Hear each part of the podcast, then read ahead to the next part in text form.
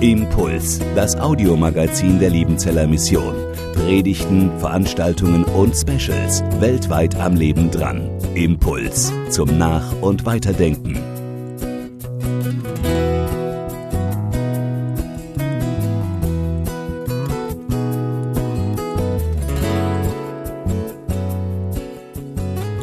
Seitdem ich in der Schule eine starke Leserechtschreibschwäche hatte, weder lesen noch schreiben konnten, hasse ich Lesen bis heute. Sagt das bitte nicht meinen Kollegen. Also ich muss es machen und ich tue es auch, aber wenn ihr mir was zum Geburtstag schenken wollt, bitte kein Buch. Das landet im Regal und da bleibt es auch stehen. Also ich lese, was ich muss, ansonsten ja, musizieren und was auch immer, aber nicht, nicht auch ohne Noten lesen. Ohne Nur Lesen. Gehör. Gut.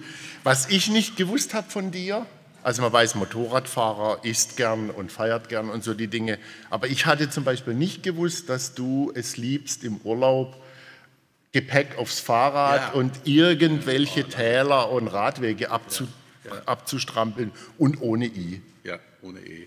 Ohne E, also ohne E-Bike, sondern richtig Biobike. Das war mir neu. Aber vielen Dank. Ja. Und wir sind gespannt, vielleicht auch von deinem Charakter zu hören. Ja, genau. Ja, vielen Dank. Ja, schön. Ja, äh, genau. Wer bin ich? Danke.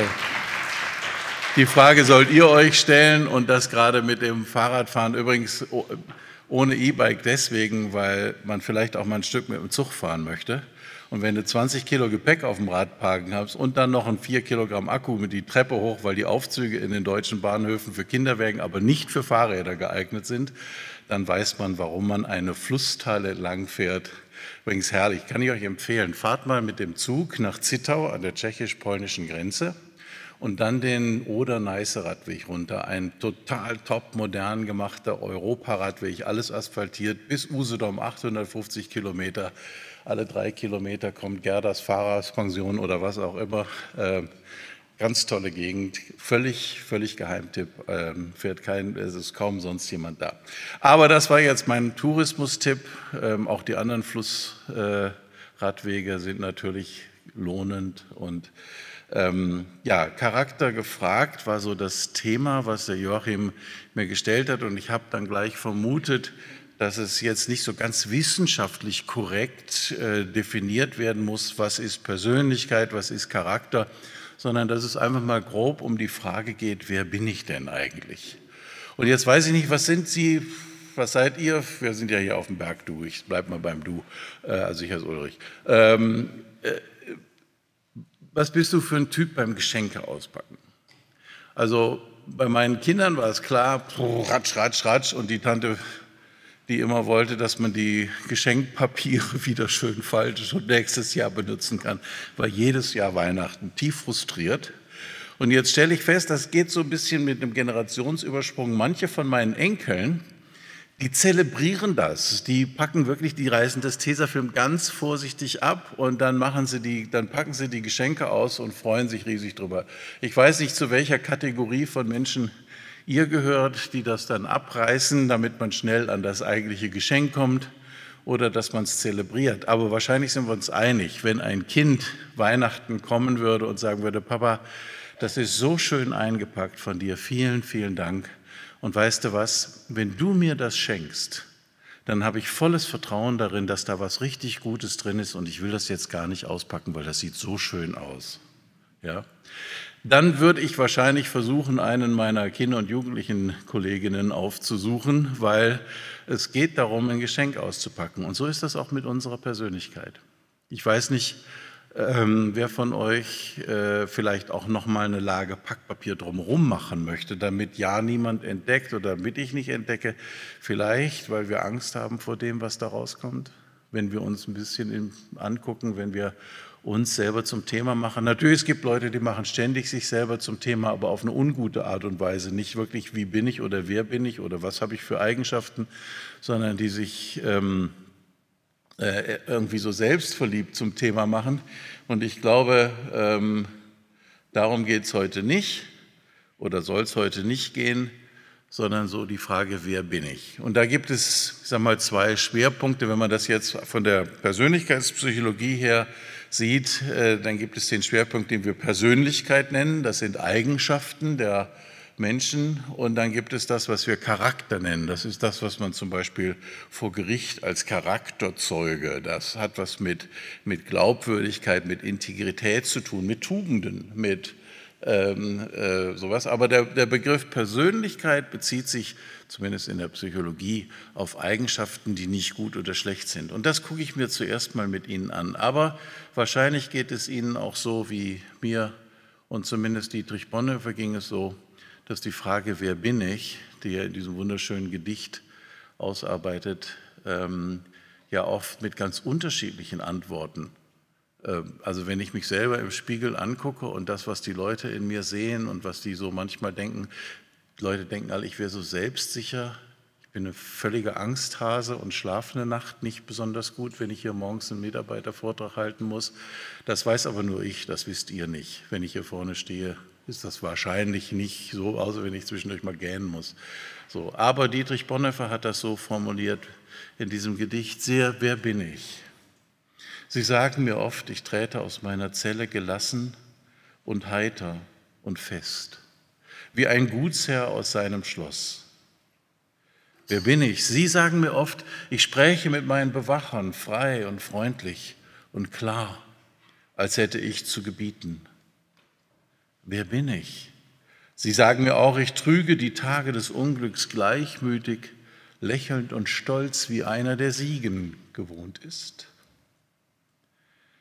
Bin ich das wirklich, was andere von mir sagen? Oder bin ich nur das, was ich selbst von mir weiß, unruhig, sehnsüchtig, krank, wie ein Vogel im Käfig, ringend nach Lebensatem, als würgte mir einer die Kehle, hungernd nach Farben, nach Blumen, nach Vogelstimmen, dürstend nach guten Worten, nach menschlicher Nähe. Zitternd vor Zorn über Willkür und kleinlichste Kränkungen, umgetrieben vom Warten auf große Dinge, ohnmächtig bangend um Freunde in endloser Ferne, müde und leer, zum Beten, zum Denken, zum Schaffen matt und bereit, von allem Abschied zu nehmen. Wer bin ich? Der oder jener? Bin ich denn heute dieser und morgen ein anderer? Bin ich beides zugleich, vor Menschen ein Heuchler und vor mir selbst ein wehleidig, verächtlich, wehleidiger Schwächling? Oder gleicht, was in mir noch ist, dem geschlagenen Heer, das in Unordnung weicht vor schon gewonnenem Sieg? Einsame Fragen treiben mit mir Spott. Wer ich auch bin, du kennst mich. Dein bin ich, o oh Gott. Vielleicht ist unser Ringen nicht ganz so wie das eines Mannes, der unschuldig im Gestapo-Zuchthaus sitzt und gequält wird und gegängelt wird und der weiß, warum er dort sitzt, weil er Entscheidungen getroffen hat, die in die Richtung gehen. Aber diese Frage, wer bin ich, beschäftigt uns wahrscheinlich vielleicht nicht ganz so dramatisch oder nicht ganz so auseinandergerissen, wie Dietrich Bonhoeffer das formuliert, aber mit Sicherheit auch in ähnlicher Weise, oder? Also jeder von uns kennt das. Und ich denke, ich würde gerne hier dieses Bild aus der Bibel ähm, ein bisschen zusammengefasst, 1. Korintherbrief, ihr kennt den Text sicher alle, deswegen habe ich mir erlaubt, einfach mal die, die, die Schwerpunkte rauszuschreiben wo beschrieben wird, dass Kirche, und damit ist Gemeinschaft äh, gemeint, die uns genauso einschließt als, als Teams hier auf dem Berg oder in der IHL oder wo auch immer, dass wir ein Leib sind mit vielen Körperteilen und dass jedes Glied anders ist und dass jedes seine ganz speziellen Aufgaben und Begabungen und Fähigkeiten hat und dass Gott für jedes Glied so einen Platz ausgesucht hat. Also ich sage mal, die Nase wächst hier in der Mitte vom Gesicht und nicht irgendwo am Rücken oder was auch immer. Das passt irgendwie auch alles zusammen und das hat Gott sich mühsam überlegt,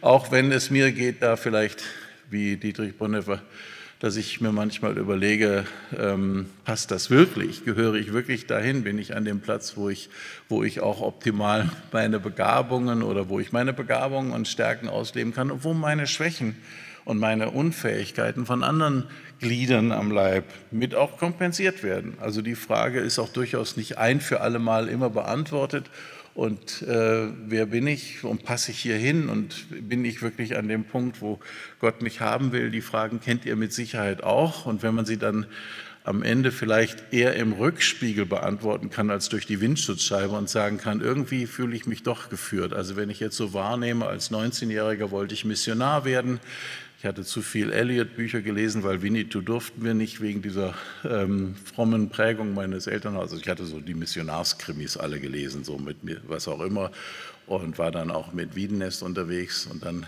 kam ich aber in die äh, Zivildienst, in die Psychiatrie und sah die Not christlicher Menschen in, mit psychischen Störungen und irgendwie war dann für mich, war ich so zerrissen. Soll ich, war das meine Berufung? Soll ich wirklich in die Mission gehen, Medizintechnik studieren und Medizingeräte reparieren?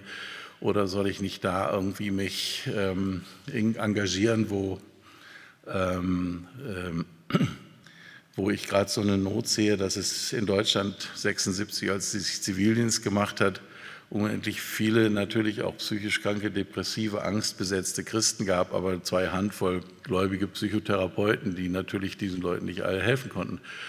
Und dass dann Gott ähm, sagt, äh, oder dass, dass, dass dann ein roter Faden in meinem Leben ist und dass ich nicht auf die Art und Weise, wie ich dachte, in die Mission zu gehen, in die Mission kam, sondern dass ich dann als Psychologe erst mit ähm, in Huntington Beach, als ich noch in den USA gelebt habe, mit Wycliffe äh, tätig war und dann mit Wiedenest in Tansania und jetzt seit elf Jahren als Missionar in der Hochschule tätig bin, nicht für Missionare, sondern als Missionar. Ähm, und äh, in Spanien war mit Joachim und, und verschiedene, also diese, dass das sozusagen das wieder zurückkommt zu dem, wo man als, wo ich als Teenager dachte, das ist mein Platz, da gehöre ich hin. Als international orientierter Mensch, das ist ja auch, irgendwie Gott hat ja auch Humor, oder? Und solche Witze erlaubt er sich einfach auch mal, dass er Leute auch über Umwege gehen lässt. Und Umwege erhöhen immer die Ortskenntnisse. Also ärgert euch nicht, wenn eine Straße geschlossen ist und ihr jetzt gerade mal wieder mal bei uns von, von Freudenstadt muss man, egal in welcher Richtung man rausfährt, man muss Umwege fahren. Und ich glaube, Gott ist ein Freund von Umwegen weil er uns eben diese 40 Jahre Wüste und dann vielleicht nochmal 40 Jahre Wüste zumuten mag, weil er mit uns was vorhat und weil er sich was überlegt hat. Gott hat für jedes Glied einen Platz ausgesucht und jedes braucht die Ergänzung durch andere und niemand kann auf irgendjemanden verzichten. Also wenn die Nase läuft und die Füße riechen, ist schlecht. Die Füße sollten laufen und die Nase kann dann riechen. Ähm, aber äh, wir haben keine Möglichkeit zu sagen, das Auge und das Hand, was auch mal Hand, ihr kennt diese Text, ähm, können nicht sagen, ich brauche dich nicht, sondern wir brauchen uns gerade in dieser Vielfalt. Und natürlich ist klar, manchmal machen gerade auch christliche Gemeinden, die haben so eine Vorstellung von einem Idealchrist, oder? Wie sieht der aus? Wie sieht die aus? Da gibt es vielleicht zwei Typen mit Knoten und mit Krawatte oder was auch immer. Gibt es so Typ A und Typ B? Gibt es sowas in manchen Gemeinden, vielleicht eher so charismatischen Gemeinden, da muss man immer gut drauf sein und fröhlich und Halleluja und Great, the Lord is wonderful sagen. Und in der Gemeinde, in der ich aufgewachsen bin, in der alten Versammlung, da ist die Hahnsche Gemeinschaft ein ziemliches Kinderspiel dagegen, ähm, da muss man immer ernst sein. Und da war schon eine tiefe innere Freude, die musste man aber nach innen zeigen. Also wer zum Beispiel, also äh, dass man da irgendwie in den, in den Versammlungen, in den Gottesdiensten oder was auch immer gelacht hätte, das wäre ein Sakrileg gewesen. Und ich weiß noch, ich wollte meinem Opa mal einen Witz erzählen, da war ich vielleicht acht oder neun oder so. Und dann sagte er, stopp, Uli, überlege dir das, du musst eines Tages Rechenschaft ablegen von jedem Wort, was aus deinem Munde ausgeht. Und möchtest du wirklich einen Witz erzählen? Na, wollte ich dann nicht mehr. Ähm, aber ich fand ihn lustig. Ich weiß nicht mehr, welches damals war. Und inzwischen weiß ich natürlich, dass diese Idealvorstellungen von Christen, die so sein müssen oder so sein müssen, die ernst sein müssen und, und, und, und ähm, gesettelt äh, oder die fröhlich und lustig sein müssen. Ein gutes Zeugnis muss immer irgendwie Strahlemann und Söhne machen, dass das Vorstellungen sind, die wir Menschen haben. Und das übrigens, glaube ich, an manchen Punkten auch das christliche Zeugnis sehr beeinflusst, weil Menschen, die von außen reinkommen, das spüren. hier musst du so sein, sonst passt du nicht da rein. Und dann fühlen die sich wie E.T. in Kalifornien. Ich weiß nicht, ob Sie sich noch an den Film erinnern, das war der Außerirdische. Also ich glaube, vielen Menschen geht es in unseren Gemeinden und Gemeinschaften so, dass sie sich einfach fremd fühlen, weil die Art von Persönlichkeit oder die, die Art, wie sie locker sind, wie sie sich kleiden, was auch immer, äh, wie sie, welche Musik sie mögen, welche, äh, welchen, welchen Kommunikationsstil sie pflegen, wie sie mit Nähe und Distanz umgehen und so weiter, wird in manchen Gemeinden, da wird die Vielfalt einer Einfalt geopfert und zwar nicht im Sinne von Matthias Claudius, lass uns einfältig werden wie Kinder hier auf Erden. Damit redet er ja nicht der Einfalt im Gegensatz zur Vielfalt im Mund, sondern äh, damit meint es ein altes Wort, damit meinte Matthias Claudius noch, lass uns authentisch sein. Also das, was draußen draufsteht, soll innen auch drin sein, kein Etikettenschwindel beschreiben.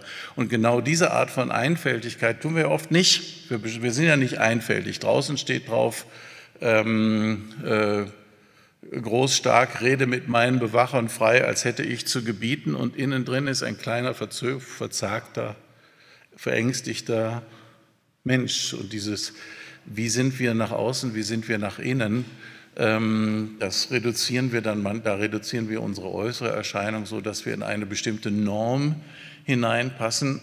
Das machen alle sozialen Gruppierungen, das macht der Hundezüchterverein, das macht die CDU-Ortsgruppe und das macht natürlich auch die Liebenzeller Mission. Und trotzdem müssen wir wahrnehmen, dass uns in dieser, ich sag mal, in dieser, ähm, äh, äh, also in diesem ähm, künstlichen, wir sind alle ähnlich und wir sind alle gleich, und es hat nichts mit Kleidungsstil zu tun. Also äh, wenn, die, wenn, die, Schwestern alle gleich angezogen sind, äh, geht mal ins Schwesternwohnheim und guckt mal, was das für unterschiedliche Typen sind. Also ich habe den Eindruck, die leben das am meisten aus, vielleicht gerade weil sie, müsst ihr sagen, vielleicht gerade weil sie von außen so ein bisschen ähnlich alle aussehen aber ähm, jedes Mal, wenn ich eine von den Schwestern kennenlerne, denke ich, wow, da ist eine entfaltete Persönlichkeit mit den Eigenheiten. Wie kommt die eigentlich miteinander klar? Also, aber das will ich jetzt gar nicht. Also das ähm, ist auch manchmal nicht ganz einfach, ja, wenn so jeder auch seine Persönlichkeit, ihre Persönlichkeit entfaltet, dass wir dann eben nicht eben diesen, diesen Einheitsbrei haben. Und darum geht es uns heute. Und äh, die Kirche ist ein Bild, ein Leib mit vielen Körperteilen. Ähm, und wir passen gut zusammen, wenn wir uns ergänzen, wenn wir Vielfalt nicht als Herausforderung, sondern als Reichtum wahrnehmen. Und wenn wir auch in Liebenzell sagen, gut, dass wir korrekte haben, gut, dass wir so warmherzige haben, aber es ist auch sehr gut, dass wir ein paar sachlich nüchterne haben, also zum Beispiel bei den Prüfungen, die jetzt im Moment stattfinden, wenn man da so sehr warmherzig ist, dann, dann tut einem, dann muss man sich jede schlechte Note vom Herzen reißen. So, also das ist dann so eine schwierige Geschichte und das ist dann nicht mehr gerecht und unfair. Und deswegen bin ich sehr froh, dass ich dann zum Beispiel so ein paar sachlichere, nüchterne Kollegen habe, die nicht ganz so warmherzig sind wie ich, zum Beispiel Roland Deines, der dann sagt, Uli, weißt du, wenn du in deiner ganzen Laufbahn nie ein einziges Mal einen Student in Tränen aus deinem Büro rausgeschickt hast, dann hast du was falsch gemacht. Ja? Und er hat recht. Er hat recht, wenn ich in meiner Laufbahn als Lehrer nie einen Studierenden dazu bringe, dass er entweder den Schmerz, den er mitbringt, zeigen kann oder mal auch Schmerz empfindet über das, was er oder sie einfach nicht hinkriegt, weil er es zu faul ist oder warum auch immer.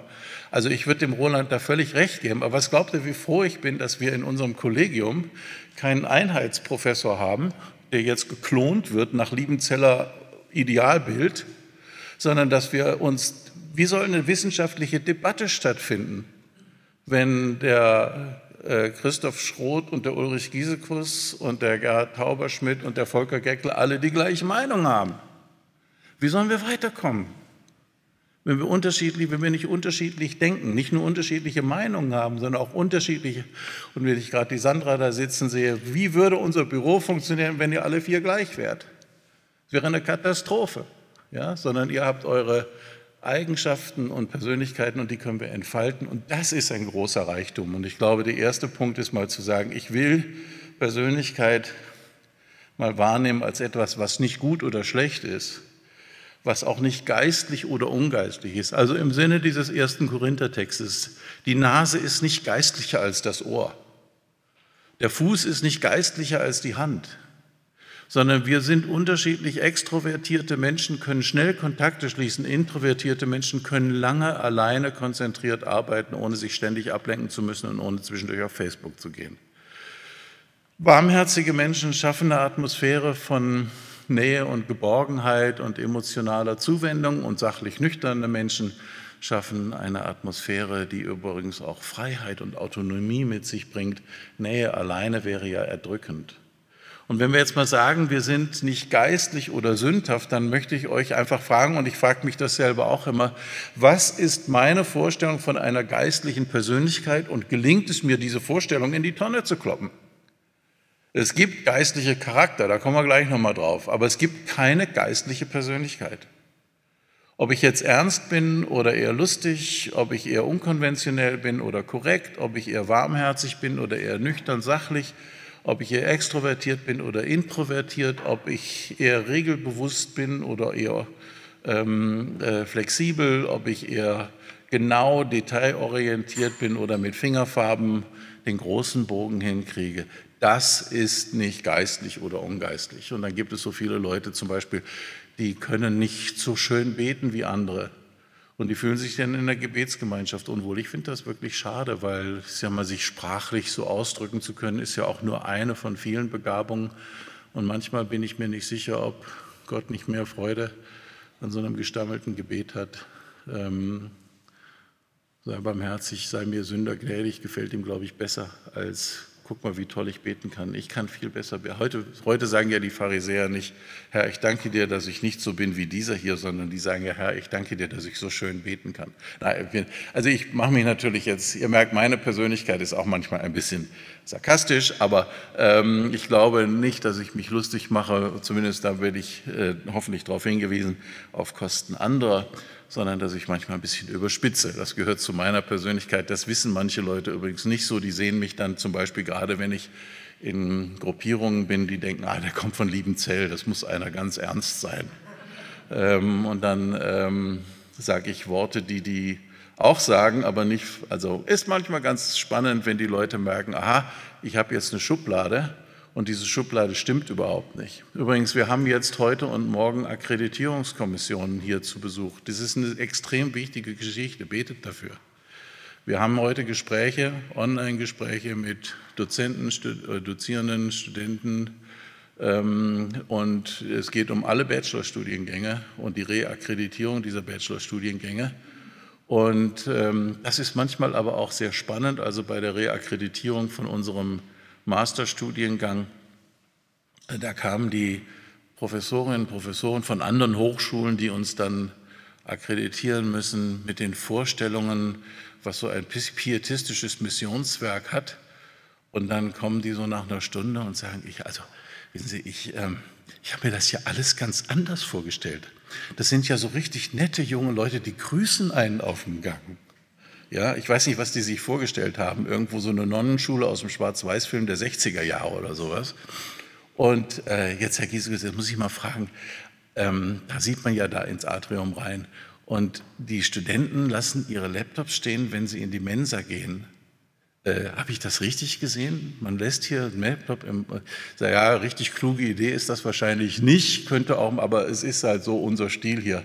Und dann sagt die am Ende dieser also Herr Jesus, das war jetzt wirklich eine interkulturelle Begegnung. Das ist schön, oder? Wenn Leute merken, wir sind nicht so, wie sie ihre kleinen Kästchen haben. Aber viel wichtiger ist, dass wir merken, wir müssen nicht so sein, wie wir unsere Schubladen gemacht haben. Gott möchte, dass wir uns als Persönlichkeit entfalten, dass wir das Geschenk auspacken. Ich gehöre zu den Leuten, die das Papier wegreißen, wenn ich ein Geschenk auspacke. Bei meiner Persönlichkeit bin ich ein bisschen vorsichtig. Ich möchte erstmal selber ganz vorsichtig reinspickeln, um zu gucken, ob man das auch so auspacken möchte, dass die anderen das sehen. Geht euch vielleicht auch manchmal so, aber Persönlichkeit ist nicht geistlich oder sündhaft. Persönlichkeit ist wertfrei und schafft unseren Wert, weil sie einzigartig und individuell ist. Also Auch das ist ja etwas, was uns ganz viel Selbstwertgefühl geben kann, äh, kann uns auch Selbstwertgefühl nehmen, wenn wir den Eindruck haben, wir passen mit unserer Persönlichkeit nicht in die Erwartungen anderer. Aber ähm, es kann uns auch ganz viel positives Selbstwertgefühl geben, wenn wir spüren, ähm, mich gibt es nicht als Klon, ich bin ein Original.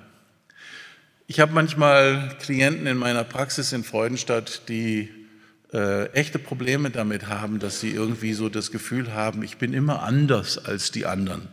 Und anstatt zu sagen, herzlichen Glückwunsch, wunderbar, ich bin natürlich anders als die anderen und ich bin einer von den Leuten, die das auch spüren und wissen. Und manchmal bin ich dann schon mit denen 300 Meter ungefähr zu Fuß in den Kurpark gegangen. Bei uns in Freudenstadt gibt es ein Kurhaus, das ist eben an der Straße, wo ich wohne, einen Häuserblock weiter. Und in dem Kurhaus, da hängt unten an der Treppe zum, zum großen Saal im ersten Obergeschoss, da hängt so ein Schwarz-Weiß-Bild. Und dann guckt man sich das an und dann gucke ich mit den Leuten so von drei Meter Entfernung das an und sage, gefällt Ihnen das? Ja, das ist, ja, schlecht ist es nicht, aber ja, würden Sie sich zu Hause aufhängen? Nö, eher nicht. Okay, dann gehen wir mal nah ran. Okay, und dann sieht man, die Unterschrift ist nicht gedruckt, sondern mit Bleistift von Hand drauf gemacht und da steht Picasso. Also im Kurhaus in Freudenstadt hängen sehr, sehr wertvolle Kunstgegenstände, auch ein Grieshaber und verschiedene andere Sachen, aber unter der Treppe hängt ein echter Picasso, ein Holzdruck, den er in seiner Werkstatt gemacht hat, heißt Die tanzenden Schäfer. Das ist eines seiner bekannteren Bilder. Und wenn ich jetzt sage, okay, jetzt drehen wir nochmal zurück, jetzt gucken Sie sich das Bild mal an und sagen, das ist ein Original des bedeutendsten Künstlers des 20. Jahrhunderts, den jedes Kind kennt. Und wie fühlen Sie sich jetzt, wenn Sie es zu Hause hätten, würden Sie sagen, ja klar würde ich es aufhängen, wenn ich ein Original Picasso hätte. Da würde ich kleine Scheinwerferchen montieren und dann würde ich gucken, dass da irgendwie Lalama. Ja klar, wenn ich ein Original habe. Also ich habe zu Hause auch einen Picasso hängen, der ist aber von Ikea. Ja, ich finde ihn schön, aber kostet 25 Euro inklusive Rahmen. Ähm, aber wenn ich ein Original hätte, ja natürlich, boah, wäre ich stolz wie Oscar, ich würde jeden Besucher reinführen, darf ich dir mal meinen Picasso zeigen? Ja. Und ähm, jetzt ist Picasso natürlich der bedeutendste Künstler des 20. Jahrhunderts, aber der Gott, der Einzige, der Große, ist der bedeutendste Künstler der, Universi äh, der, der Geschichte des Universums. Und dieser bedeutendste Künstler des Universums hat dich als Original geschaffen und nicht als Kopie. Wir sind nicht von Ikea, wir sind Originale. Und er setzt seine Signatur drauf. Und das Wort Signatur als meinen Stempel aufdrücken, ist das Herkunftswort des deutschen Wortes segnen. Segnen kommt von signare, unterschreiben. Wenn ihr am Schluss eines Gottesdienstes oder in irgendeinem anderen Kontext gesegnet werden, dann heißt das immer auf irgendeine Art und Weise, Gott, der Schöpfer, setzt seine Unterschrift auf sein Werk und sagt, ja, ich habe dich gemacht. Das heißt segnen. Letztlich jede Form des Segnens ist eine Bestätigung dessen, dass Gott uns will. Und in diesem Sinne möchte ich euch einladen zu sagen, ich bin, kein, bin, bin, nicht mal ein vergänglicher Picasso, der wahrscheinlich in 500 Jahren oder in 1000 Jahren weiß auch niemand mehr, wer das ist und das ist auch eine vergängliche Erscheinung, sondern ich bin ein Original, individuell, keine Kopie selbst eineiige Zwillinge sind keine Kopien voneinander, sondern machen unterschiedliche Erfahrungen. Und wenn man sich anguckt, wie das passiert, dann spielt zuerst mal die Biologie eine Rolle. Also zum Beispiel haben wir eine Genetik und wenn man sich die sämtlichen äh, Kombinationen ausrechnet, irgendwelche Mathematiker haben das gemacht, wie, wie viele Kombinationsmöglichkeiten es für das menschliche Genom gibt dann ist das mehr als die Summe aller Partikel im bekannten Universum. Sie wissen, was ein Partikel ist? Ein Neutron, ein Proton, ein Elektron. Da gibt es viele von. Also Partikel hat es einige im Universum, aber die Zahl der Möglichkeiten, ein menschliches Genom miteinander zu kombinieren, ist noch ein Vielfaches höher.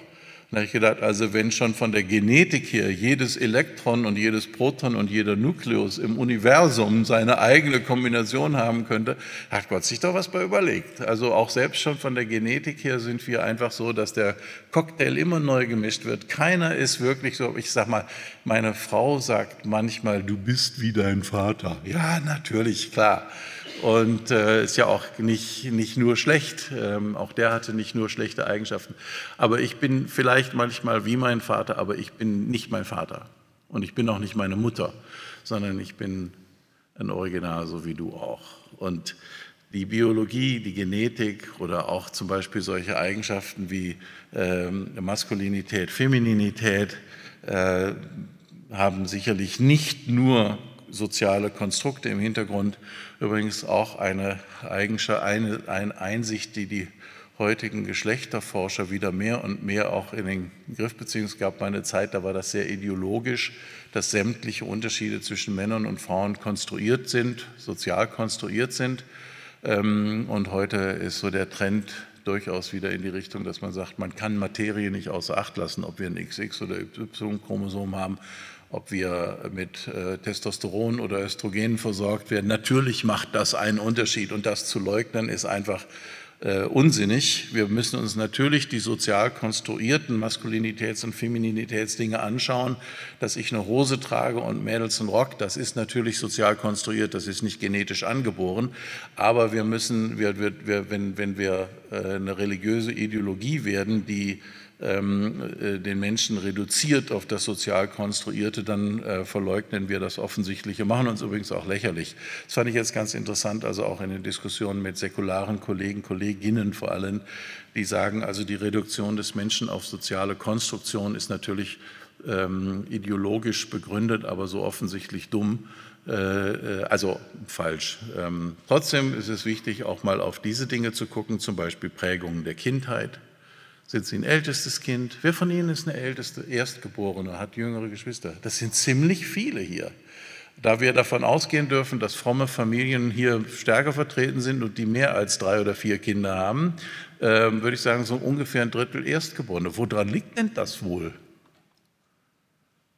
Was sind so typische Eigenschaften von Erstgeborenen? Verantwortungsbewusst, ein bisschen konservativer, die wählen häufiger CDU als Grüne, also das kann man nachweisen. Nicht alle, aber sind häufiger. Warum? Die werden geboren und sind Einzelkinder. Wunderbar. Die Welt dreht sich um mich. Boah. Und dann kommt irgendjemand und kündigt mir ein großes Ereignis an. Sagt, oh, du kriegst ein Geschwisterchen, freust du dich? Und ich freue mich, weil ich kriege ein Geschwisterchen. Ha, das gehört dann mir.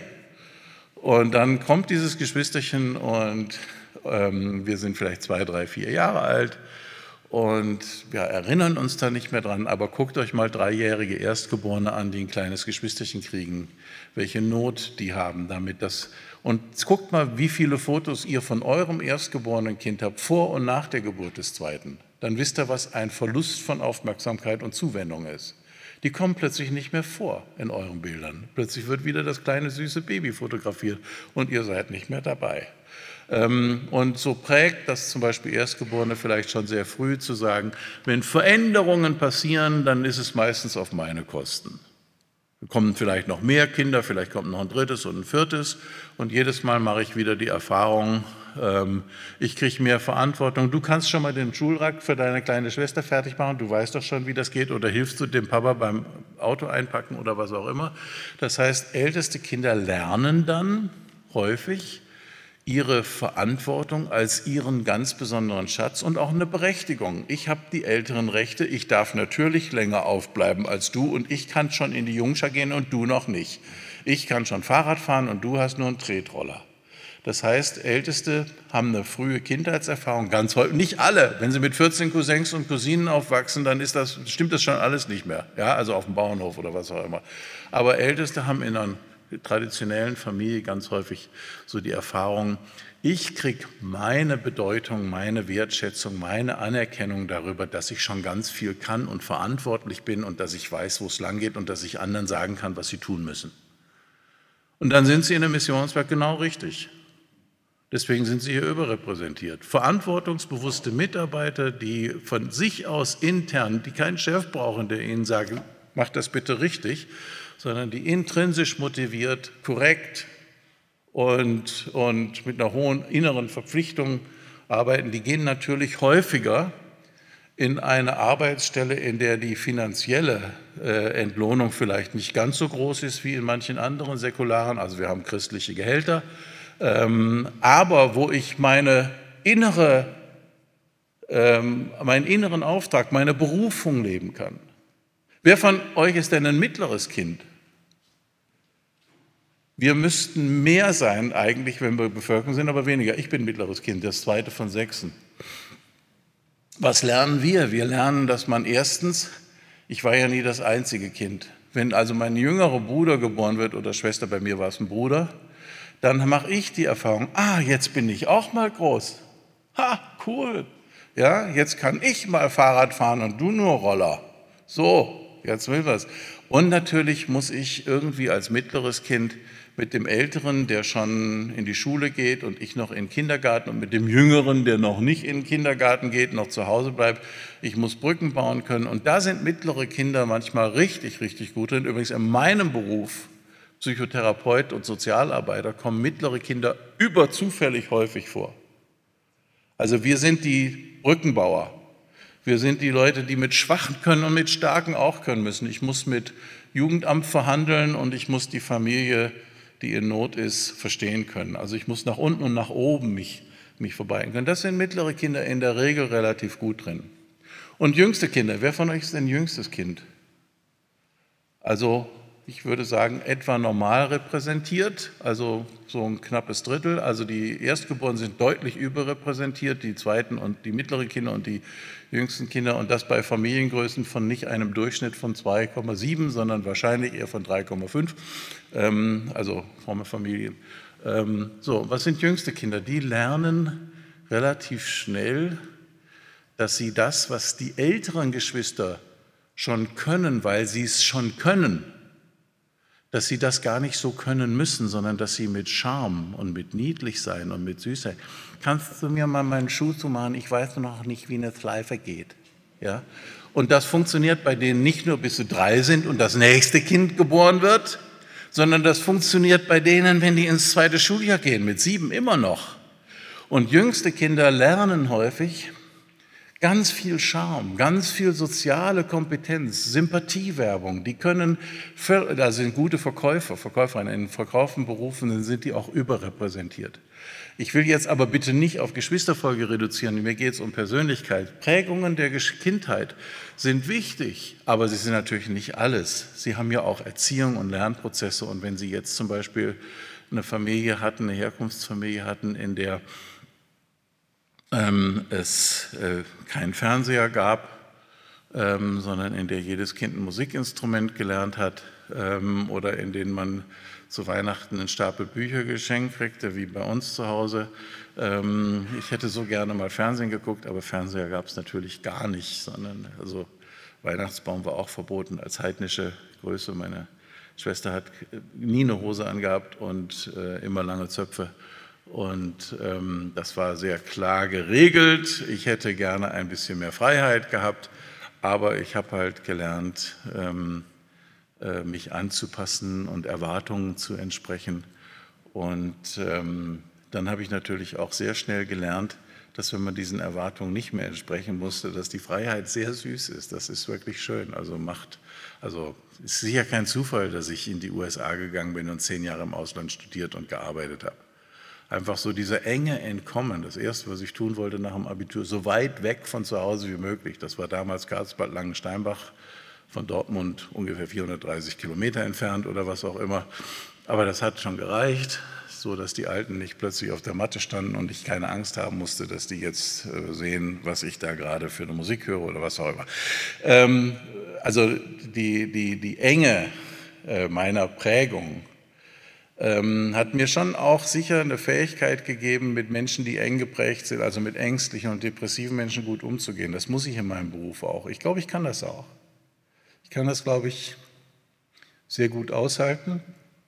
Aber natürlich viel größer dieser Freiheitsdrang. Also wenn ich selber von jemandem bestimmt wird. Volker Geckler hat bei meinem 60. Geburtstag, es war zufällig ein Feiertag, ähm, haben wir einen kleinen Gottesdienst gemacht mit Gospelchor da hat er so eine kleine Predigtansprache gehalten und hat in der Ansprache gesagt, wenn jemand dem Ulrich seine Freiheit nehmen will, dann wird er, dann lernt er ihn kennen oder sowas in der Art. Also stimmt auch. Ja, ich, ähm, so, so, sehr, so gut ich darin bin, mit unfreien Menschen liebevoll klarzukommen, so wenig dulde ich es, wenn mir jemand Vorschriften macht, die ich selber nicht akzeptiere. Also, dass man 30 fährt im Ort, finde ich völlig klar. Ich kriege auch keine Tickets.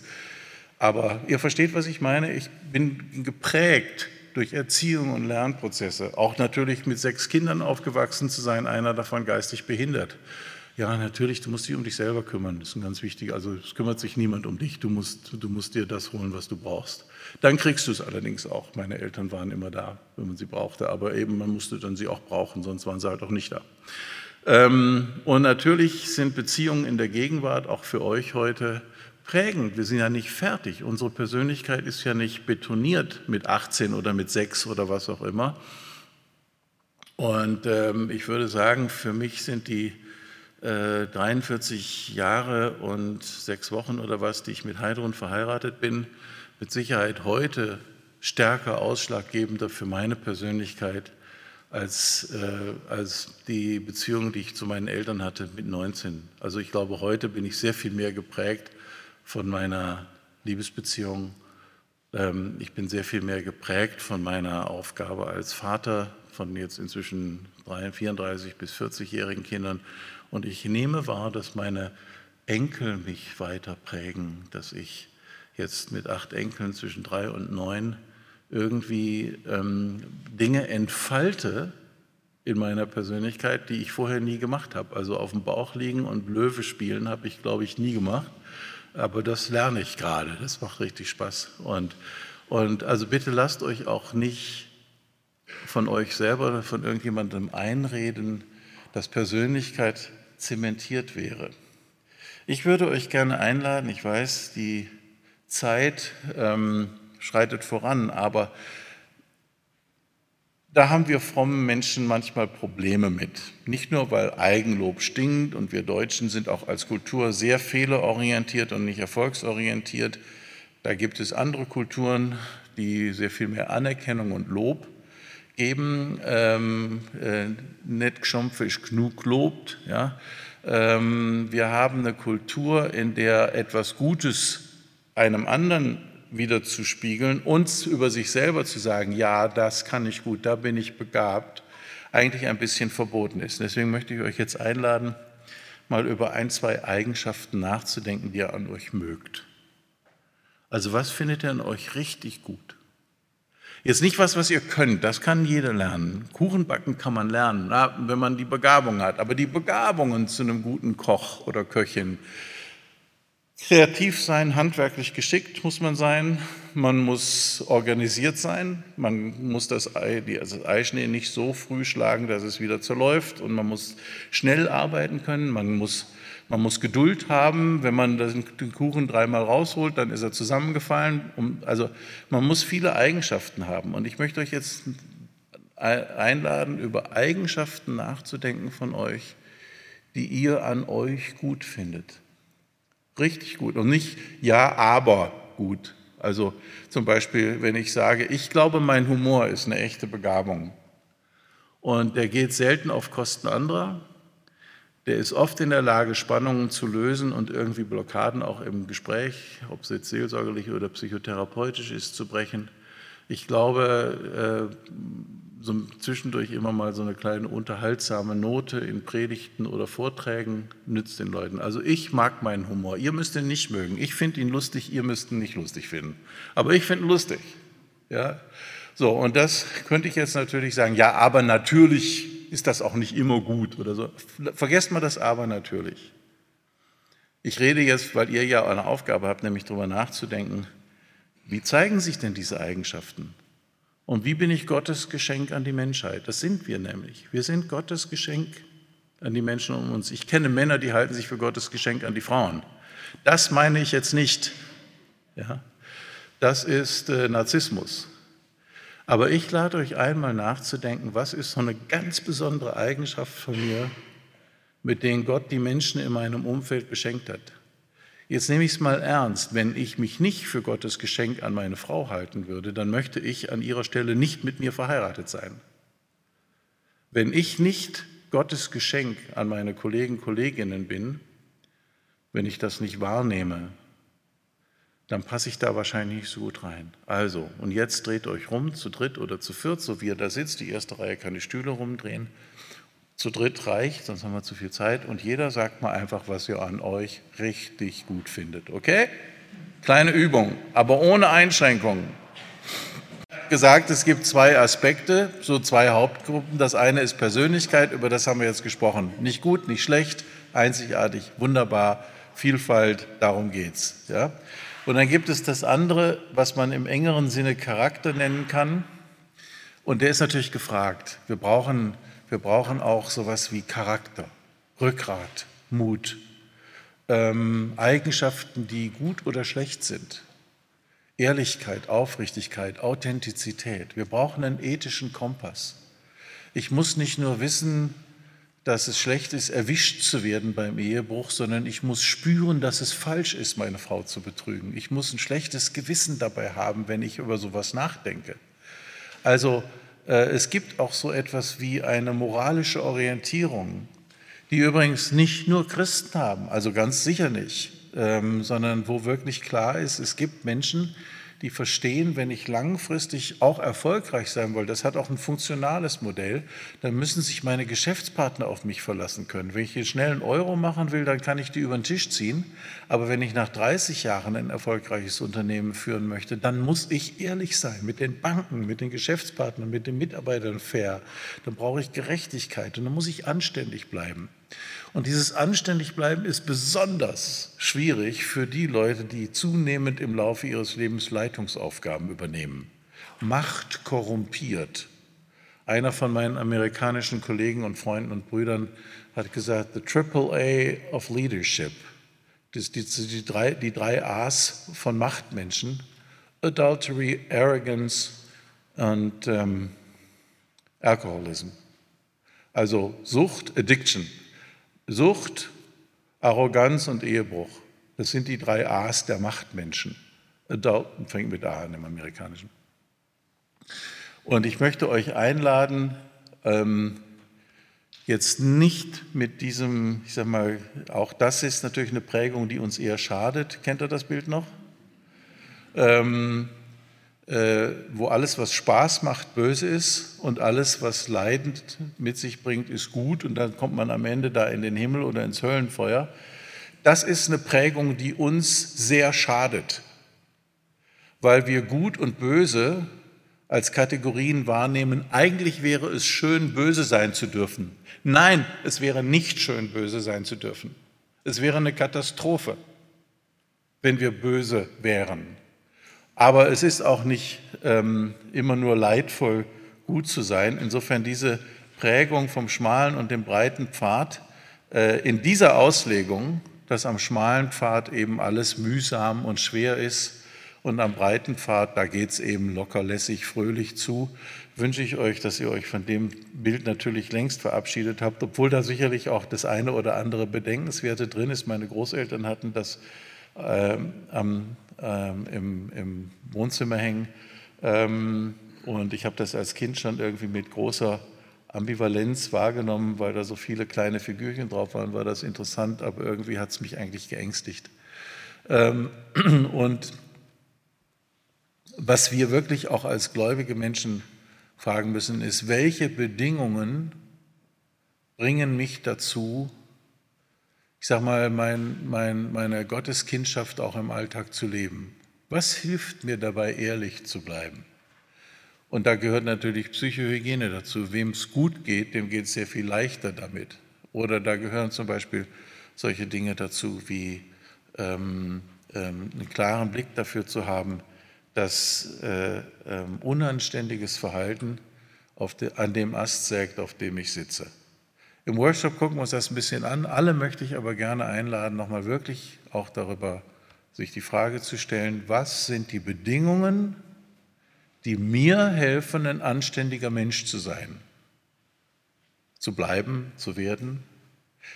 Die kann ich nämlich zum Teil schaffen. Ich gebe mal ein Beispiel, ähm, was die Forschung sehr, sehr deutlich zeigt. Ich erzähle dann gleich ein bisschen was über die Forschung, ähm, äh, dass zum Beispiel Kreativität was ist. 19-Jährige haben Gedichte geschrieben, haben Gitarre gespielt, haben uns Lagerfeuer, Country Roads gesungen. 39-Jährige machen das irgendwie nicht mehr. Und das ist ein, ein Aspekt von dem, was anständige und unanständige Leiter voneinander unterscheidet. Also nicht, nicht schwarz-weiß, aber das ist ein Aspekt. Wenn Menschen ihre Kreativität ihr Leben lang pflegen und fördern, Musik machen, Gedichte schreiben, Bilder malen oder was auch immer, dann sind sie deutlich häufiger anständig.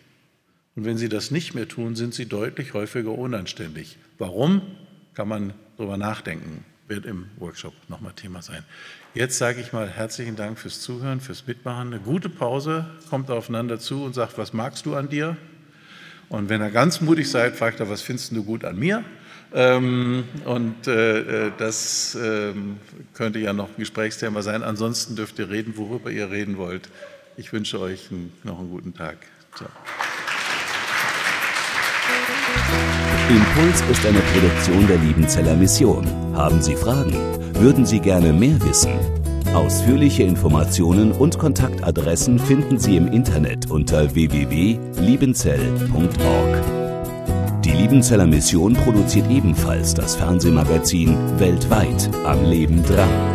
Informationen zur Sendung und zum Empfang gibt es unter www.weltweit-magazin.de.